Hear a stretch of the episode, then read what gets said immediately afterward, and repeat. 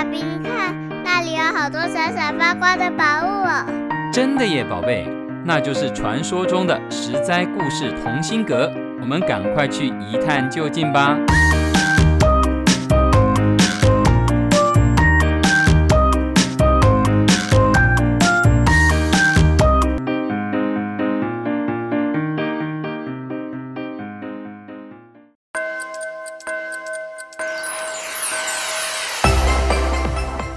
Hello，各位亲爱的小朋友们，新年快乐！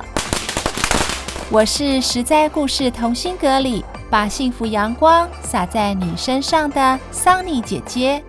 在这个喜气洋洋的日子里，桑尼姐姐先祝大家鲤鱼跃龙门，龙年行大运。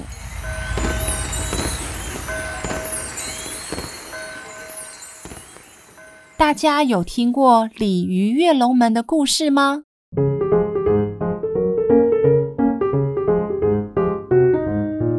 传说啊，在大海和大河交界的地方，有一个非常高耸的龙门。如果哪条鲤鱼能够越过龙门，就能够超凡脱俗，变成真正的巨龙哦。小鲤鱼们听说这个消息，都很向往，跃跃欲试。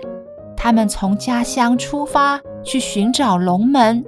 一路上历经千辛万苦，终于来到了龙门。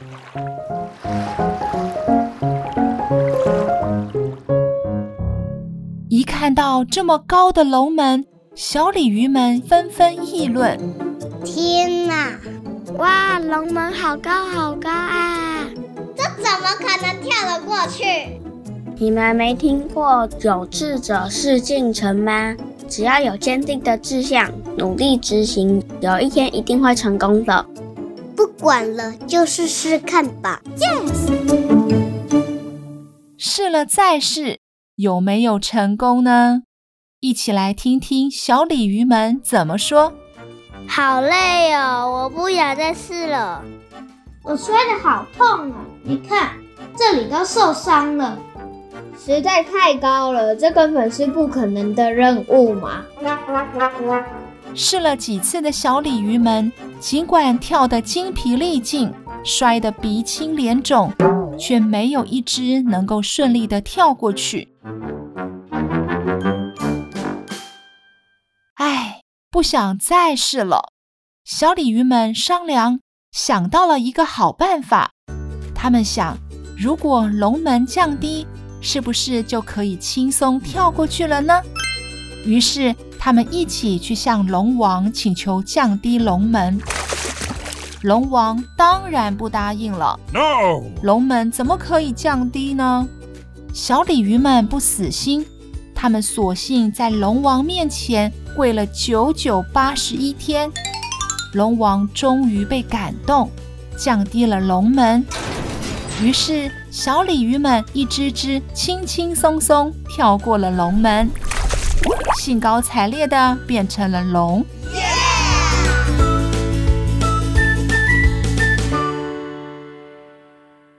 故事到这里，听起来是不是个 happy ending 呢？事实上，故事还没结束哦。不久后，成了龙的鲤鱼们发现。虽然他们身形变成了龙，却一点也没有当龙的感觉。感到疑惑的鲤鱼们去请教龙王，龙王笑了：“哈哈哈！你们知道为什么明明成为龙了，感受却跟鲤鱼没有差别吗？因为啊，真正的龙门是不能降低的。想要找到真正龙的感觉，你们啊。”还是去跳那座没有降低高度的龙门吧。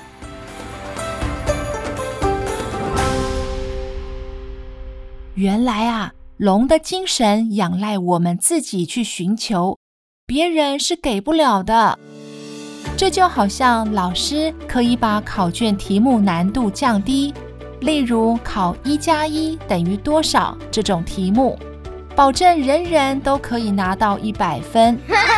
可是，这个一百分代表数学真的很厉害吗？相信小朋友们的心中都有了答案。所以，想要成为龙，想要成为厉害的人，虽然过程中会遇到很多困难，但这些都是必经之路。一旦熬过去，便能成为很棒的人才。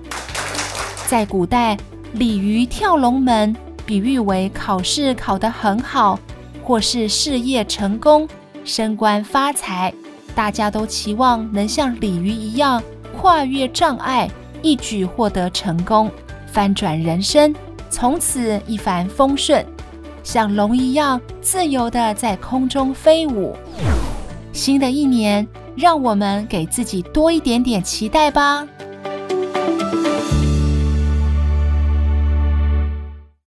还有另外一个鲤鱼跃龙门的民间故事，据说很久以前，有很多鲤鱼住在黄河里。他们千方百计想越过阻断道路的龙门山。这时，有一条红鲤鱼鼓起勇气，它卯足了劲冲向龙门山，身体像弓箭一样射出去，腾跃在天空中。这时候，天上落下了一团大火，烧掉了鲤鱼的尾巴。尽管疼痛。红鲤鱼还是咬牙撑着，继续往前飞跃，终于越过了龙门山，变成了一条飞龙，翱翔于天际。所以，鲤鱼跃龙门还成了逆流前进、不惧怕任何危险的俗语，鼓励我们不要怕难，不要怕苦，要敢于奋斗，就像这条红鲤鱼一样。而鱼本身也有特殊的含义，被很多人喜爱。在过年时，年夜饭上总少不了一条鱼，象征年年有余。在民俗中，人们喜欢带有鱼图案的年画，代表喜庆、富裕与美好。桑尼姐姐的故事就分享到这里，祝大家具有龙马精神，脱胎换骨。勇敢地迎向龙年的各种挑战。实在故事同心阁，下个故事再见喽！